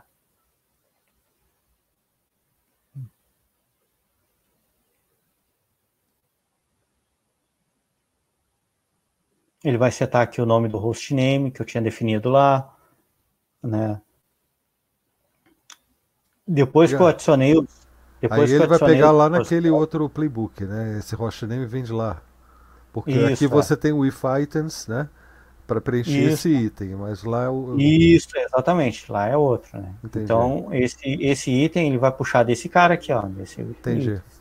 Eu vou instalar o repositório EPEL, né? Ali Vai ser Linux Python, NFS Utilities, Tmux, o Vim, NTP, CloudStack, o OpenVM Tools, claro, caso eu esteja rodando uma máquina virtual, mas se é uma máquina física, né? Eu estava rodando uma máquina física, então eu comentei essa linha. Então, se, se for numa máquina virtual, né, eu descomento aqui. Então, comentar e, e descomentar. Então, é isso aí. Né? Depois, o que vai acontecer? Ele vai instalar o, mais pacotes, né? Colocamos aqui o QEMU, KVM, o Image, Virt Manager, libvirt, né, Virt Install, é, Bridge Utilities, né. Depois aqui novamente tem a opção de desativar o SLinux, coisa que não recomendo, né. Aqui ele vai ajustar, aqui ele vai ajustar as configurações do libvirt. Do, é, do libvirt aqui, ó. Ele vai lá na linha que tem aqui e vai deixar assim mesmo. Ó. Ele vai, vai adicionar essa linha, né? Aqui a mesma coisa no outro arquivo, ele vai adicionar esses itens, ah, né? Tá. Depois a mesma coisa no outro arquivo de configuração, né? Então, é... Só para o pessoal que está assistindo que está meio boiando, isso aí é simplesmente estar é. tá inserindo o texto em arquivo, tá? O que você faria com sede, a, a, né? É, é, basicamente isso. Aí ele ainda está garantindo que estejam lá com aquela com aquela cláusula, não sei como é que chama na linguagem YAML, né? O line in, in file é basicamente isso, né? Isso, né? Tem que tem que estar tá lá o arquivo lá e e o, e o texto tem que estar tá lá. O texto, é. Aqui a questão do NFS, que ele vai montar, vai fazer o ponto de montagem do NFS, né? E ele vai startar, né? E ele vai, ele vai startar o serviço libvirt, né? Aqui, ó, restart, que ele vai reiniciar, e já vai estar o enable. Então, se rebootar a máquina, já vai estar iniciando o, o libvirt. É que é legal também diferenciar que esse, state, esse state aí que você mostrou é para é se ele vai ou não reiniciar no boot, mas ele, o serviço em si já está iniciado e está disponível, né? Sim. Isso, isso, isso. O bom do, do, do enable ali, tu coloca ES para ele, ele ativar na inicialização, né? Tá. O Daniel, Fale. essa estrutura de diretórios e tal, quer dizer, qual é a interface que você usa para a criação, digamos assim, desse, desse projeto uh, inteiro, né? É tudo na munheca que você vai criando os diretórios? Não, tem, é que... tem, tem, um comando do Ansible que faz isso aí, eu não lembro qual. Ah, foi por não isso que eu perguntei se era padronizada, por causa justamente da pergunta do Cretil agora. É, não, é, é, é, um pouco padronizado sim, mas tu, tu mesmo pode, pode por exemplo... É, mas geralmente é tasks, templates, é, vars, caso tu tenha bastante trabalhar com bastante variável, né? É. Default, é, geralmente eu, eu trabalho mais é com tasks e templates assim. É, que agora eu vou entrar em te templates aqui, ó. ó. Deixa eu ver aqui o, o my. O my tá vazio, não tem nada no my, né? Então vamos ver aqui, ó, o CentOS é nada mais é do que o arquivo de repositório. Uhum. Se daí lá no, se tu for lá no, no CentOS é, e 1.re.centos.repo, tá lá esses arquivos. Né? O do CloudStack, tá aqui o, o repositório do CloudStack, ele vai puxar lá do cloudstack.apt.get.eu, né? Para o Real 7, a versão 4.11, né? Enable para te fazer a instalação, né? O famoso EPEL, o famoso EPEL, né? No caso do EPEL não precisaria estar tá aqui, tá? É só dar um, um install EPEL release que ele já instala para ti, né? Mas a gente colocou aqui para deixar bonitinho aqui. Né? Então, a parte de KVM é isso aí. Eu vou mostrar uh, do MariaDB que é interessante. Vamos ver o que temos aqui. Defaults. Acho que tem alguma coisa no Defaults. Tem. Aqui no, no Defaults, né? Que eu vou deixar definido aqui a porta do MySQL, a minha senha de, de root, né? A senha do, do usuário, password, né? Qual é o endereço IP do, do manager, Maria, MariaDB, né? Do cliente, né? Qual é as bases que ele vai subir, né? Aqui é uma SQL user, né? Então eu coloco tudo aqui como se fossem as variáveis aqui, ó.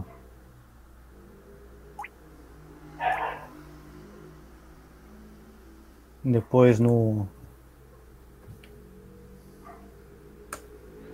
Eu gostei dessas senhas aí. Comprei um CD. CD, cara, senha bem antiga, cara. Aqui, aqui é só para para dar um reload no, no, no FireD, dar um restart no, no MariaDB, né? E tem a, agora a tasks, né? Para instalar MariaDB, o nome do pacote que tá tá lá, né? Que tá aqui, ó, MariaDB Server, né? Vai startar ele, ativar na inicialização. E para quem está né? desde o começo, viu que está documentado lá na, na, na, naquela, naquela página dos módulos, tinha exatamente esses exemplos aí, né? Exatamente, são esses exemplos que tem lá nos módulos lá. Né? Ó, aqui, ó, aqui ele, tá, ele já está puxando aqui, ó, que contém, né, né, os itens que contém, aí com lá naquele arquivinho lá anterior que a gente olhou lá, ó. Uhum. Endereço IP, né? A senha aqui do, do senha de root, né? A senha de do usuário do cloud, né? Então pode pode pode trabalhar com esses arquivos ou mesmo tu pode deixar tudo num único arquivão sem problema nenhum, vai funcionar. Né? Assim para deixar um pouco mais é, vamos dizer assim, um pouco mais organizado, caso tu queira colocar uma outra senha de root, mudar endereçamento IP, então tu já sabe onde é que tá os lugares certinhos, né?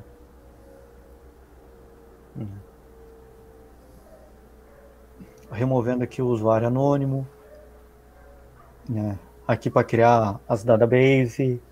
O, o Pedro está perguntando lá no chat se é. não aconte acontece o inferno de dependências e como que lida com isso se acontece.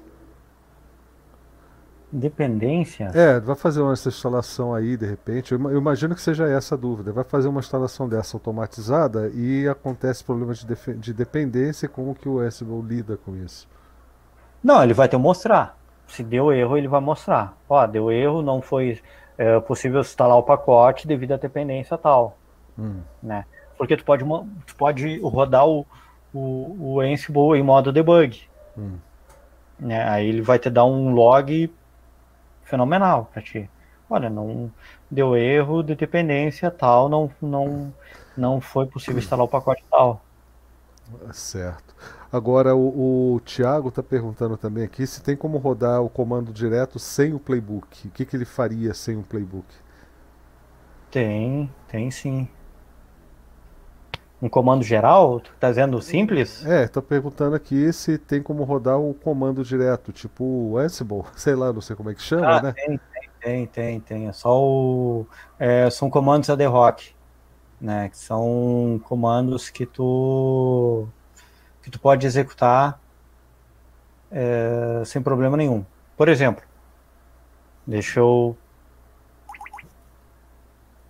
Tá. Então, estão enxergando todos aí? Sim. Tá. Eu vou executar Ansible, teste é o nome da minha máquina, menos "-m", shell, né, menos "-a", eu vou executar um comando, comando em shell. Beleza? Tá legal, para ver o tamanho do, de espaço de disco, né? De disco. Olha só, ele conectou na minha máquina, né, o IP da minha máquina é essa aqui, tá? Ele conectou, ele deu OK, né? O que, que ele está mostrando? Está mostrando o meu espaço em disco. Né? Então eu posso uh, executar comandos né, aleatórios para todos os, os hosts. Em vez de colocar, é, por exemplo, vou botar aqui, ó, AL, vai dar erro. Por quê? Porque ele conectou, só vai conectar numa máquina. Nas outras deu erro, porque minhas outras máquinas estão desligadas. Saquei. Né? Sacou? Então, ó, o primeiro aqui ele conectou, né? O segundo, ele diz assim, olha, deu falha porque eu não consegui conectar via SSH. Então ele já deu erro aqui. Tô precisando de um Ansible aqui para atualizar esse monte de notebook que tem aqui em casa.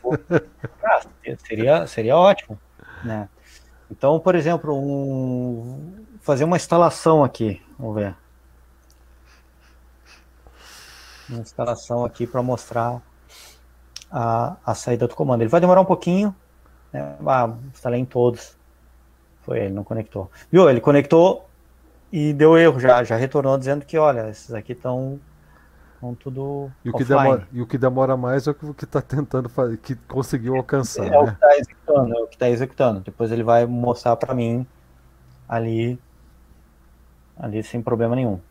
Aí eu já vou até rodar um, um playbook, um playbook bem pequenininho, só para mostrar ali para vocês que, que tá ok. Né?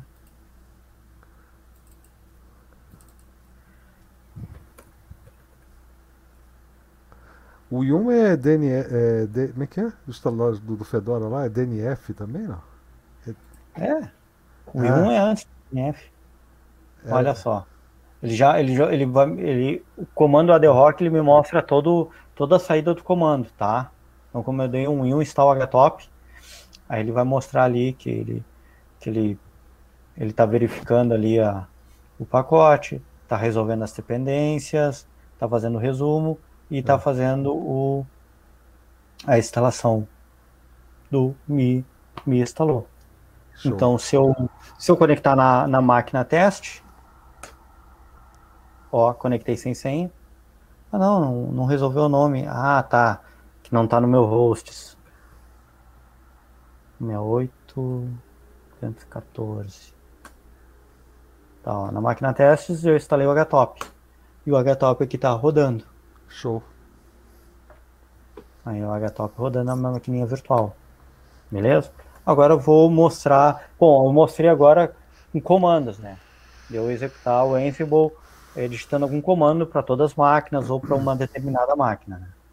Então, agora nós vamos é, fazer uma instalação de um software mostrando como é que, como é que ele funciona, né? Então, vamos lá para root. Não, não, não, não. TC Ansible. Tá? Eu tenho aqui o meu arquivinho de hosts. Tá? Então eu tenho aqui a minha máquina teste, ó. Botei aqui grupo dentro de um grupo teste. Aqui tem server. E aqui eu eu tenho aqui o meu meu host. Né? Então eu posso e aqui tem vários exemplos, né? né? Então, não, posso brincar aqui com arquivo hosts e tal. A outra coisa interessante, eu posso ter outro outro outro arquivo de hosts. Né? Então eu posso vir aqui chamar aqui teste e, e posso botar aqui o a, a minha máquina aqui, ó, teste e colocar o IP dela, 68 102 214. Ok? Então, eu tenho, por exemplo, dois arquivos hosts aqui. Ó. Eu tenho o hosts, né, que está todos ali, né, e também tenho o, um outro arquivinho hosts com nome teste. Então, é, é, como eu falei, eu tenho alguns clientes que, que, que, cada, cada cliente tem sua, sua infra já pré-definida e tal. Então, no, no meu servidor do Ansible lá, eu tenho várias, eu tenho vários arquivos de hosts, né? Para cliente tal, cliente tal, cliente tal, cliente tal. Então, tenho vários arquivos hosts. Então, para determinados é, servidores, né? Então, eu posso deixar tudo num só, né? Então, como são bastante servidores, então às vezes pode gerar uma confusão e tal. Então, eu acabei, por questão de organização minha, eu separar por arquivos de host. Né? Bom, isso aí varia de cada um, né? Conforme vai, vai, vai Crescendo vai a rede, né? Isso, conforme vai crescendo, né? E é isso aí. Então vamos, vamos fazer uma, uma, uma, uma instalação aqui de um, de um. Deixa eu ver aqui. É,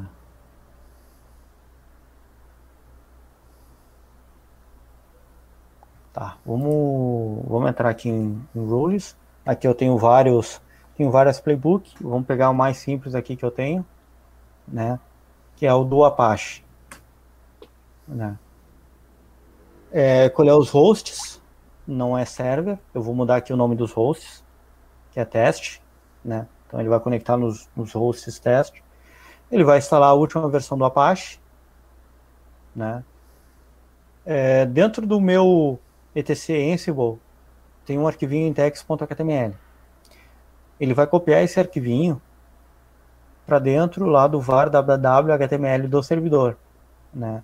Ele vai ajustar as permissões, né, e grupos. Só né, para o pessoal, tá, só me desculpa aí dar, um, dar mais uma parte é que para quem está é. acompanhando e não conhece, dentro dessa pasta aí var www.html é que fica o arquivo padrão quando você entra no servidor, sabe? E, essa, e esse index HTML é que vai ser exibido no navegador. Exatamente, é o, do, é, é o diretório root do Apache. É o no, root do no, Apache. Do, no, no CentOS. No, no Debian fica no... Eu acho que eu acho que, aí, é que também é Vardar. É aí também. É aí também. É. Já foi a HT Docs, eu acho. Isso, HT Docs. Mas isso aí foi no passado. Ultimamente é VAR é. www. Agora, Daniel, como é que ele se vira com o nome do pacote? Porque é, não é HTTPD que é o nome do pacote no Debian, né, por exemplo. Isso, isso, isso, isso. Bom, aqui eu estou usando é, o DNF. Então eu vou mudar aqui para I1 que é o do que é o do Centos. do Centos. Se fosse pro, pro, pro Debian, é o apt. E aqui eu mudaria. Apache 2. Apache 2. Né? Então, e, e, eu não sei muito bem, eu não, não lembro muito bem, mas tu pode trabalhar com, com um package e, e colocar Apache e HTTP que ele vai verificar e vai resolver e, e vai instalar para ti. Hum. É como eu trabalho só com, com, com CentOS, né? Então eu já conheço já os pacotes do, do CentOS. É, muda lá o apt, senão vai dar erro. Aham. E um. Então ele vai copiar para lá. Aqui ele vai iniciar o, vai iniciar o Apache, né, vai ativar na inicialização, e aqui eu vou liberar a porta 80 no, no, no FileD, né, que é permanente, né, e, e vai estar tá ok. Né, vamos, vamos rodar esse cara em agora. Vamos ver se vai dar erro. Onde é que estava a indicação que era porta 80? Porque eu só vi isso no nome. Ah, é que assim, ó, o serviço. Ah, ele vai pelo nome no, do serviço. Ele vai pelo nome do serviço, HTTP. Entendi. Vai pelo nome do serviço. Não tem, tem como fazer pelo, pelo, pela porta? Se você quiser outra porta, você não pode? Pode, pode, pode. Tá. Aí o service tu muda ali, eu acho que é barra TCP, coloca o número da porta ali. Entendi. Barra TCP. É. Que aqui eu vou pelo nome do serviço. Né? E o, e o arquivinho, que é o index.html, que é ó, instalando o Apache via Ansible. Né? Eu, eu testei no, no, Não sei se vai rodar, vamos ver. Então eu tenho, eu tenho que executar o comando, que é o Ansible Playbook, que eu tenho que informar é, que eu estou dizendo que eu estou rodando o Ansible, que ele vai é, pegar tudo de uma playbook, né? Se eu fosse usar o comando adhoc, né, que é só comandinho rápido ali, era só o Ansible, né? Se o Ansible Playbook é que eu vou utilizar uma playbook, né? Menos i de inventário, né? Então eu vou usar o, o teste, né, que está cadastrado ali. Que foi né, isso que você, que foi que você fez agora com o seu host, né? Isso, exatamente. Tá, entendi. Né? E agora eu vou dar o caminho onde é que está a minha playbook para ele executar. É rules, né, apache install.im. Né. Aí eu vou dar um enter, ele vai conectar, ele conectou, né? Ah, Agora ele ele tá fazendo. O que você colocou como nome aparece na mensagem ali, menos o task ali, que é Gathering Facts, né? Recolhendo os fatos. Isso, isso, isso, isso.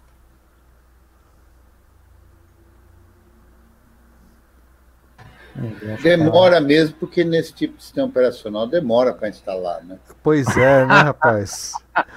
né? Até um tab. Ele falou que faz em 3 minutos, mas só para atualizar o DNF são 5. Como é que pode? Não, aqui eu tô instalando pacote. é diferente do- Não é trocar uma um senha. passo WD, boot e você tá a senha rapidinho. É, entendi, cara. Mas a gente não pode É. perder a oportunidade de falar do DNF. É, a gente não perde, né? É, o importante é que funciona. Funciona. Mudou, mudou. Mudou, liberando a porta, reiniciando o FireD. Ok. Então o que, que ele fez? Ele conectou, né? Deu ok sim, e mudou para 6. Então vamos, vamos lá. Eu dou um. Isso é o relatório final já? Play recap? É o... É, exatamente, já deu ok, ó. E o resto zero significa que está sem erros. Isto. Tá. Não, entendi. não. Cinco estados mudados, tá certo. 214. Tá ali. Eu. Vamos ver se eu consigo abrir aqui na.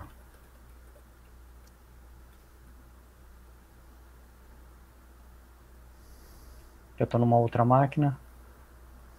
É. Bom, aqui tá rodando o Apachezinho, ó. Se eu der um, um, Nmap, um Nmap na, na porta. Uns 14. 80. Ele vai mostrar a porta 22, porta 80.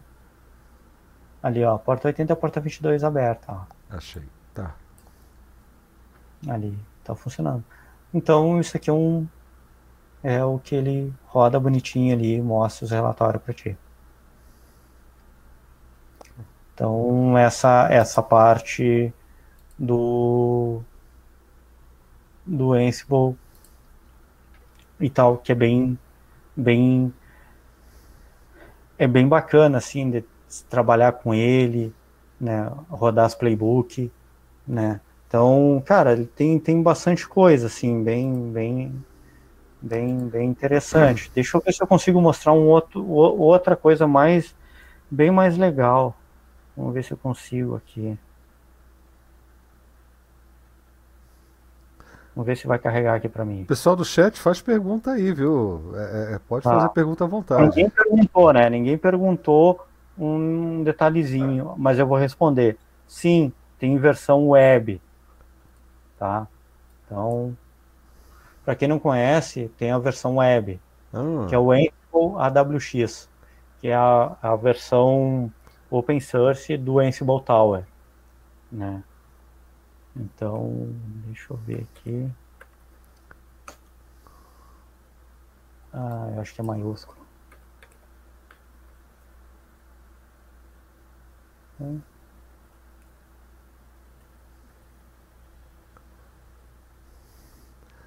Aí. Era comprei um CD mesmo, viu? É, eu comprei o CD. Não, não, claro que não é. Claro que não era, não. Claro que não é, não. Claro que não é.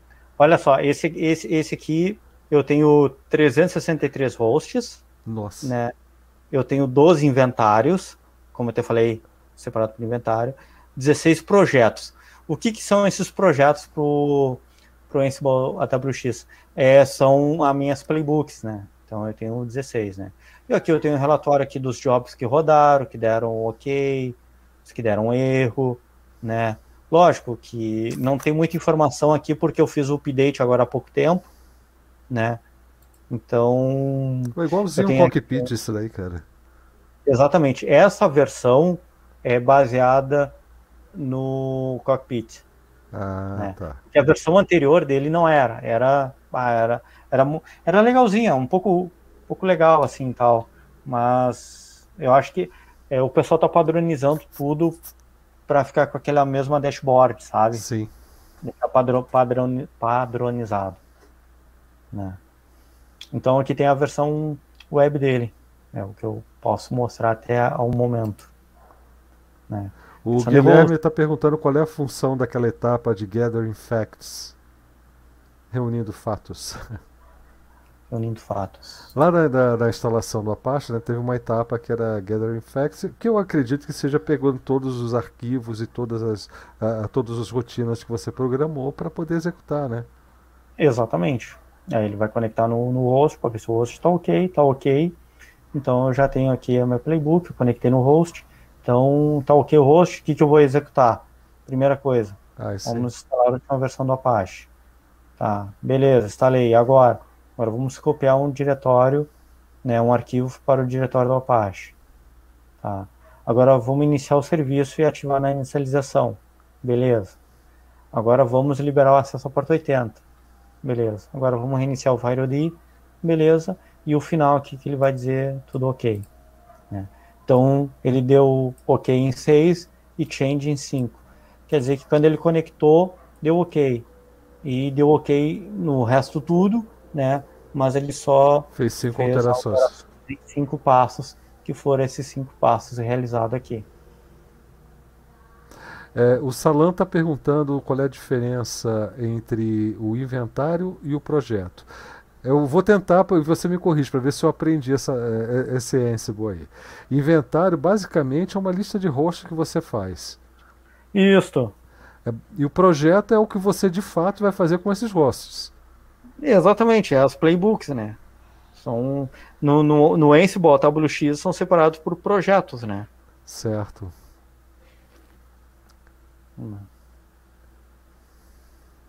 Então, então é isso aí. Maravilha, cara. Os hosts, né? Quer mostrar mais alguma coisa pra gente ou é por aí mesmo que fica? Não, acho que é isso aí mesmo. Era isso aí, isso aí mesmo, assim. Olha, a galera dar, dar uma testada depois. Eu vou, eu vou até abrir aqui pro pessoal aparecer também e tal, ver se o Cretinho deve ter um monte de perguntas. Deixa eu ver os, uh, os comentários do Sérgio aqui. É, esse é o módulo apt, o módulo package abstrai o package manager. Ah, legal, pode ser qualquer um, né? Sim. Olha só. É, ele, ele detecta, o, o Sérgio? É, e Emil Lynch ele falou também. Sim, sim, o Sérgio detecta sim. Ele mandou outro link aqui sobre roles, que é o guia do playbook, o playbook do playbook. Aham. uhum. É, Ctrl F do simplex aqui, eu não sei do que, que ele está falando. Se tu puder passar esse link da documentação pro, pro pessoal. Eu posso. É, é, seria legal outra pessoa fazer, porque fica aparecendo aqui ó, na, na live, né? Mas. Tá lá no chat é. também. Que é a documentação pra galera dar uma, dar uma lida, né? né? Colocou no chat lá também? vou colocar essa aqui também, só do copiar. Isso, que é da documentação. Porque é, para a galera dar uma, dar uma lida na documentação, cara, a documentação, é, essa documentação eu achei fenomenal. Porque, cara, muito bem, bem escrita e detalhada. Né? E vocês aí no chat comentem, curtiram essa, já conhecia, não conhecia, já usam, são, vocês manjam pra caramba disso, não manjam nada, estou começando a entender, o que, que vocês acharam? Deu para entender aí pelos exemplos? Eu achei que foi legal pra caramba, né? Muito fácil de entender o funcionamento disso. Aquela história de meia hora para aprender, eu acho que eu já saberia fazer. Só não saberia os particulares da coisa, né? As especificidades. Mas o geralzão, já, eu tô é, é, é, é, perfeitamente possível aprender realmente em meia hora. É, até porque é, é, é para ser simples mesmo, né? Sim. Não, não é para não ser simples. É bem interessante, sim. É claro que vão surgir um monte de dúvidas para quem efetivamente for, é, for começar a lidar com isso, né? É, nada é, é, é a apresentação dos conceitos fundamentais aí, básicos da história. Não, sim, sim, sim, mas é ajuda bastante. No dia a dia, assim, para tarefas precisa de mim ajuda bastante.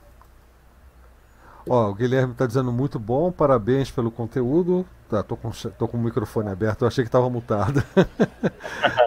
Ah, parabéns pelo conteúdo. E a gente agradece demais você, é, essa palestra aí, foi muito legal. Agora eu entendi por que, que falam tanto para você fazer em Ansible. Principalmente você, o Daniel, né? Tudo que tem uma piada aí que, que rola toda vez que o Daniel a gente fala em alguma coisa em automação, fala, faz em Ansible aí, ô Daniel, faz em Ansible aí. É, é, sempre tem, sempre tem um, um, um, alguma coisa para pegar no pé, né? Sim, é verdade. Mas é, fala uma coisa para mim, Daniel. Eu vi ali 300 e, e tantos rostos, né? É, uhum. Quer dizer, administrar isso realmente é, é, é, é bastante complexo, né? Porque é, a gente imagina que de vez em quando uh, as coisas não funcionam como a gente programou, que imaginou que elas fossem ah, funcionar, claro. né?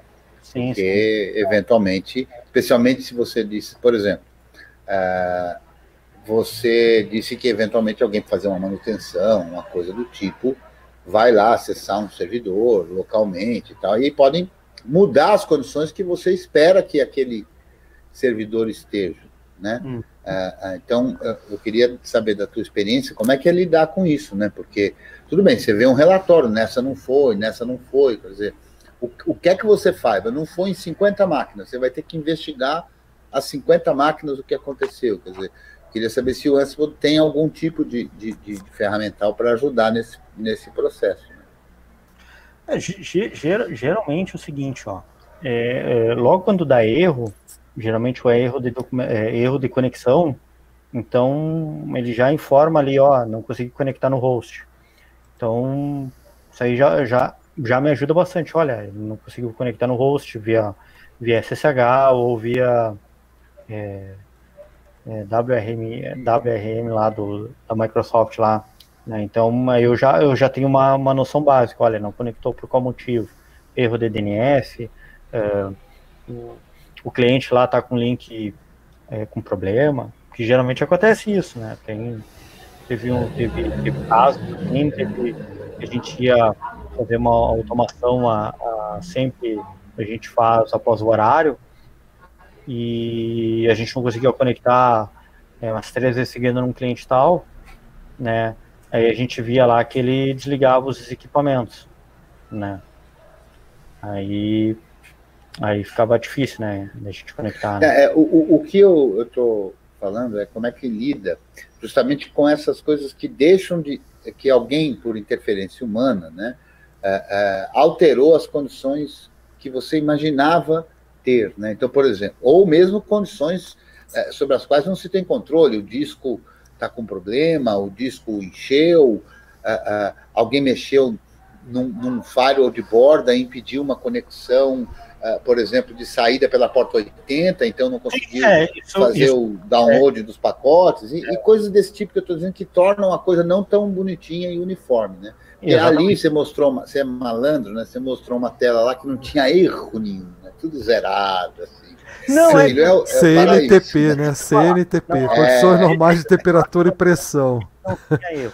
Por que, que não tinha erro? Tá? É, eu estava na aquela versão é a 17.01. Eu estava com a versão 15.01. O que, que eu fiz? Eu fiz todo o backup, né? Antes, fiz todo o backup e mandei fazer o update lá e tal. E deu erro no update, deu erro no banco de dados. Eu tive que fazer o banco, tudo. E a sorte minha é que eu tinha feito backup. Então eu voltei todo o backup. Aí ficou tudo bonito, tudo lindo e maravilhoso. Só que eu perdi alguns históricos, né? Então, se eu mandar rodar ali algumas playbook, vai rodar a partir do número 1, número 2, número 3. Eu já estava lá em 400, 500 já. Então, é, eu tive que, é, tive que voltar alguns backups. Eu estou tentando Agora, sobre, lembrar. sobre o que tu perguntou, a gente é, a gente está minimizando bastante isso, como a gente está seguindo com padrões, né? Todo, todos os nossos clientes, a gente está procurando padronizar tudo, deixar tudo, é, tudo tem que ser dessa maneira, é, até mesmo para facilitar o nosso trabalho, nosso suporte. É, estamos trabalhando fortemente com monitoramento, para ver questão de disco cheio e tal. é, servidor de logs para pegar esses logs, né? Então a gente está diminuindo bastante muito esses é, incidentes, assim, né? Lógico que, que tem alguns servidores que tem pessoal do sistema que acabam conectando nos servidores, né? Então às vezes eles fazem algumas coisas é, fora do comum, né? Como já aconteceu, colocar servidores em DHCP, alterar IP de servidores, né? Então, agora, ultimamente, a gente está sempre é, trabalhando fortemente com monitoramento, né? Então, para não ter muito desse erro, né? Então, e alguns... E, e a nossa equipe toda, a gente está toda nivelada, né? Todo mundo para seguir o mesmo padrão, né? Não, não fazer coisas é, fora do comum, né? Tá? Que isso aí pode acabar acaba atrapalhando até o suporte futuramente, né? Tu chega tu acha que o ambiente está de uma maneira, chega lá, tá de outra, né? Então, isso aí já tem terminado há, há muito tempo e a gente está trabalhando fortemente em monitoramento, né? É, tipo, tanto de logs como servidores, até mesmo para a gente saber quem é que está fazendo o login em determinado horário, né? Então, a gente está trabalhando nisso aí para minimizar bastante esses erros, assim. Mas os erros, como eu falei, ocorrem bastante é, conexões do, do Ansible que eu vejo bastante é em relação ao Windows mesmo, né? Mas é coisas, são coisas do Windows que, que simplesmente ou tu reinicia o serviço ele volta, ou tu dá um, tu reinicia o servidor e, e tu volta a conexão tranquila lá. Lá pelo Ansible lá tu dá um, manda dar um connect lá para testar lá o, o servidor, né? Pum, conectou Aí quando tu, tu roda playbook, ele não conecta nesse servidor, dá erro, aí tu tenta conectar, não conecta, aí tu vai lá no servidor, pum, manda reiniciar, pum, conectou na hora. Vai ter os playbooks lá, né? Reboot, reinstala, reformata, né? Reformata, é. é. Não, mas geralmente com ele funciona tri bem com Windows também, né? Mas eu tenho bastante problema é com Windows 2008 R2, assim. Né? Então, Deus quando tem que dar um reboot nesses servers aí. Beleza, mais alguma pergunta, pessoal aí do chat, aqui? Porque se não tiver, a gente vai começar a encaminhar. Né? eu vou, eu vou começar encaminhamento agradecendo aqui ao Daniel. Faz tempo que a gente está tentando fazer isso aqui, né, Daniel? É, que, sim, que não sim, sobra sim. tempo, né? Mas é, eu, tempo de serviço. Mas, mas, valeu a espera, eu acho. Eu curti demais. Fiquei... Claro, muito obrigado pelo convite aí. A prática, a, a, explicação e a prática foi muito bacana, deu para entender perfeitamente o que é o Ansible e como ele funciona, que era o principal objetivo. Né? Daí para frente é procurar se informar, tem aí todo o material de consulta, os links que o Daniel mandou colar aí no chat, é só pesquisar e correr atrás que você vai encontrar. E é bastante bem documentado, né? Isso é importante. Então, Daniel, obrigado aí, o seu retorno aqui não, às não, lives. Você foi... é o último, né? Mas estou agradecendo agora, né, de uma vez. Ah. Porque é, é, esse seu retorno foi em alto estilo, né? O Daniel, é, é, o pessoal até ficou assustado porque ele mudou até o, o, o, contato dele lá no Telegram, então eu tive que remover do nosso grupo e colocar novamente, né? E o pessoal, pô, você expulsou o Daniel? Não, não, não expulsei o Daniel, ele tá ali, tá, tá com a gente. né? E, e, e, a última vez, as últimas vezes que ele participou da live de segunda, né, ele não falou nada. Então hoje foi a vez dele falar, também teve essa, né? Pra tirar o atraso. Né? Tirar o atraso, compensar aí. Né? O próximo a dar uma palestra pra gente vai ser o, o Sérgio Corrêa.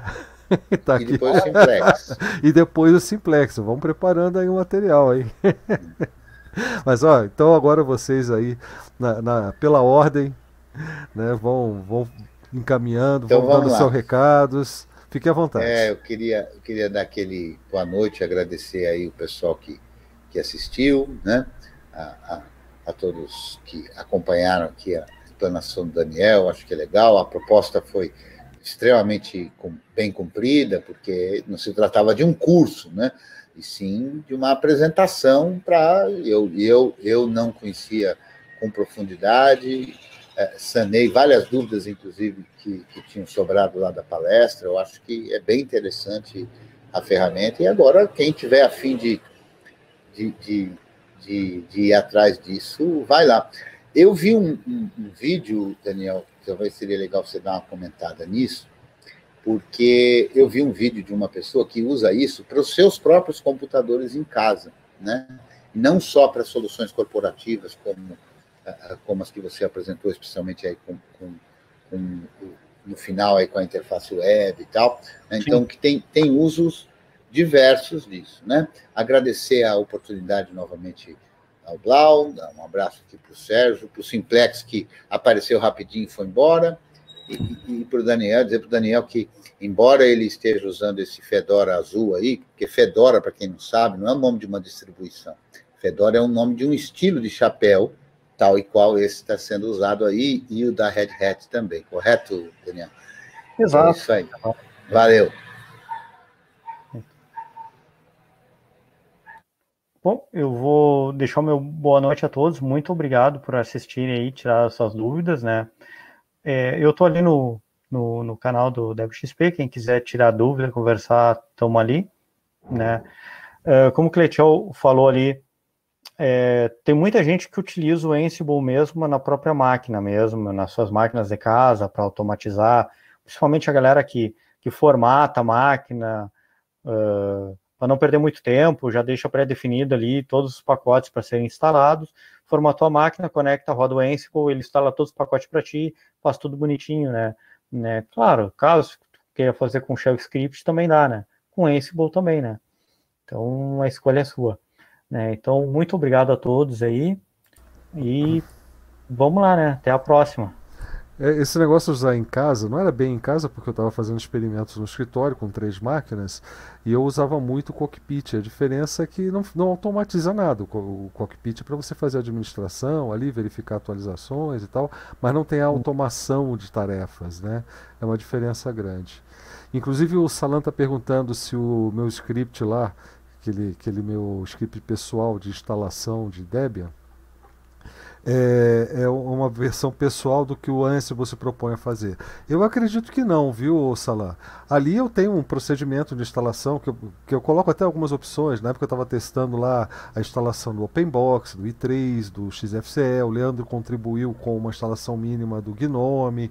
Mas aquilo ali é, é não, não, é, não é bem o esquema, porque no Ansible você cria de fato receitas, né?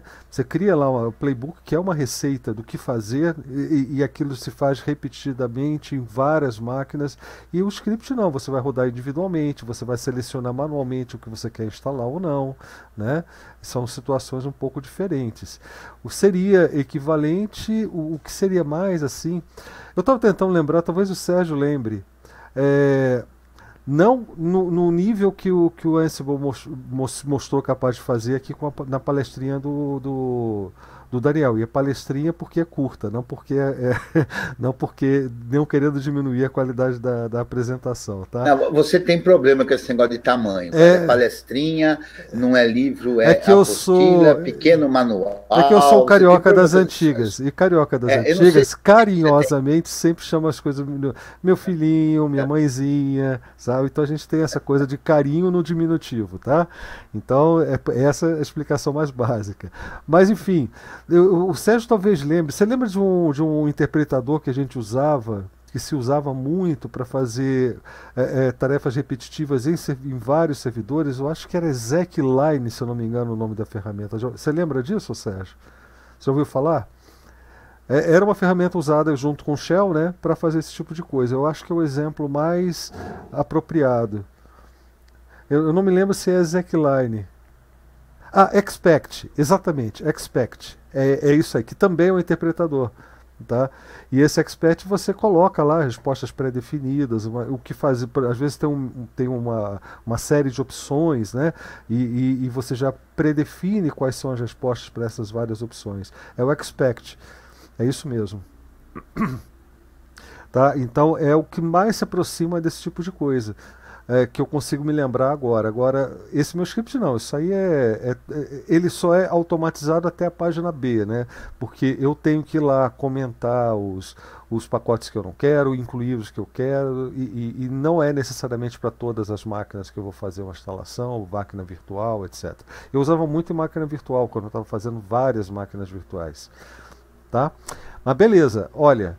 Eu vou encerrar mesmo para a gente conseguir é, automatizar também o sincronismo desse vídeo lá no Odyssey. Não ô, se esqueçam de acompanhar. Você consegue fazer uma, uma, uma playbook para subir os vídeos automaticamente e, e, fazer a renderização, tudo automaticamente, vai ajudar bastante. Lá no servidor do Odyssey, tá vendo? Ele quer que faça isso no servidor do Odyssey, tem que ter esse detalhe. Mas enfim, gente, olha, eu agradeço demais aí a presença de vocês mais uma vez. Dá uma olhadinha nas formas de contribuir com o canal. Não se esqueçam de visitar o canal do, do Creteu, que está bombando. As aulas de quinta-feira, essa última foi fenomenal em termos de participação, inclusive, né?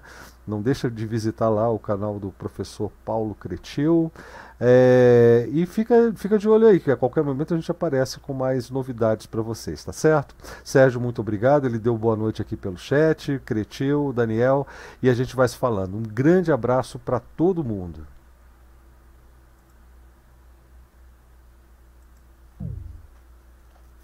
O Sérgio saiu, rapaz.